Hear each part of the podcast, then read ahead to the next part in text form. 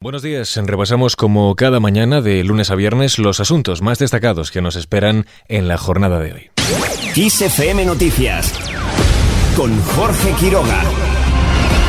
Restan apenas cuatro días para la celebración de las elecciones en Andalucía y los candidatos de los diferentes partidos siguen haciendo campaña para lograr el voto para sus respectivas formaciones. En el día de ayer, Juan Espadas pidió no caer en la trampa de votar a Juanma Moreno el candidato del PSOE insistió en que el voto a los populares no frenará a la ultraderecha de Vox y que solo su partido podría parar a la formación de Santiago Abascal. Espadas comparó el pacto de PP y Vox con un matrimonio de conveniencia.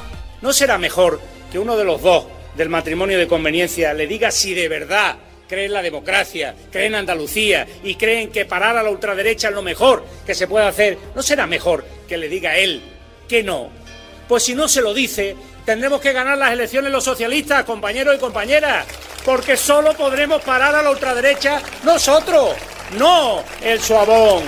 Que nadie caiga en esa trampa, por favor. Espadas puso en valor que el PSOE de Andalucía es el corazón del PSOE de España y que siempre ha estado a la vanguardia en las políticas socialistas.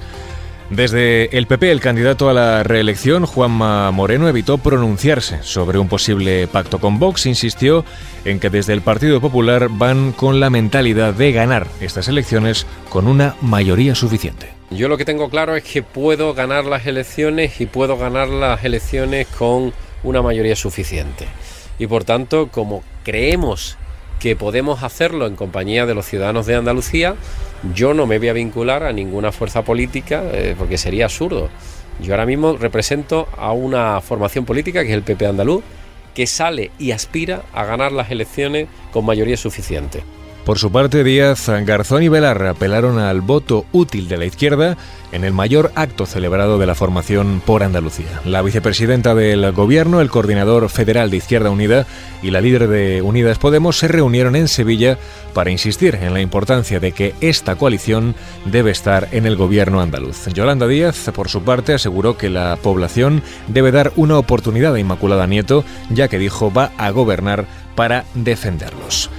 Por último, la candidata a la presidencia de la Junta por Adelante Andalucía, Teresa Rodríguez, aseguró que va a centrar sus esfuerzos en lo que queda de campaña a movilizar al votante de izquierdas seguimos insistiendo en la necesidad de que la gente de izquierda se movilice. Sabemos que están ahí, puede que no estén muy animados en esta convocatoria electoral, pero nuestro esfuerzo de aquí hasta el final de la semana va a ser animarles a ir a votar, aunque no nos voten a nosotros, pero por favor los votantes de izquierda que se levanten y que, y que se animen a participar porque nos jugamos mucho. Respecto al debate con los otros cuatro candidatos, reconoció que le hubiera gustado más intercambio y más rigor y consideró que el formato de debate se prestaba más al chascarrillo del que también asumió que participaron. Al margen de los comicios andaluces, el precio de la luz cae este miércoles un 22,6% con la aplicación del tope al gas. Gracias a la denominada excepción ibérica, el precio de hoy será de 165,59 euros el megavatio hora, lo que supone 48 euros menos que el precio de este martes, fijado en 214,05 euros.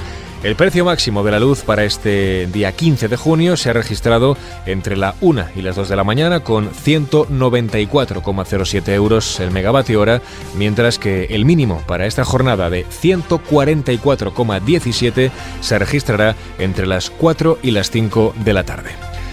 Por otro lado, atención a las temperaturas, los termómetros siguen subiendo este miércoles y pondrán a 15 comunidades en aviso naranja o amarillo por calor. Será más intenso y con temperaturas superiores a los 40 grados en los valles del Ebro, Tajo, Guadiana y Guadalquivir, según informa la Agencia Estatal de Meteorología. Andalucía, Aragón, Castilla y León, Castilla-La Mancha, Cataluña, Extremadura, Comunidad de Madrid, Navarra y La Rioja estarán en aviso naranja y Baleares, Cantabria, Galicia, Región de Murcia, País Vasco y Comunidad Valenciana en aviso amarillo. En clave sanitaria, hoy se analiza la evolución de la pandemia de la COVID-19 y también de la viruela del mono. El Consejo Interterritorial de Salud, que reúne hoy en Valencia Gobierno y Comunidades, abordará estas dos cuestiones, además de la aplicación del Plan de Salud Bucodental aprobada por el Consejo de Ministros para dar cobertura a 7 millones de personas. Por otro lado, hoy se conoce al Premio Princesa de Asturias de Investigación, el jurado presidido por el físico Pedro Manuel Echenique e integrado por otros 13 miembros de distintas disciplinas científicas, comenzó a deliberar ayer, martes, en torno a 47 candidaturas de 16 nacionalidades. Y acabamos con un concurso que puede dar mucho que hablar.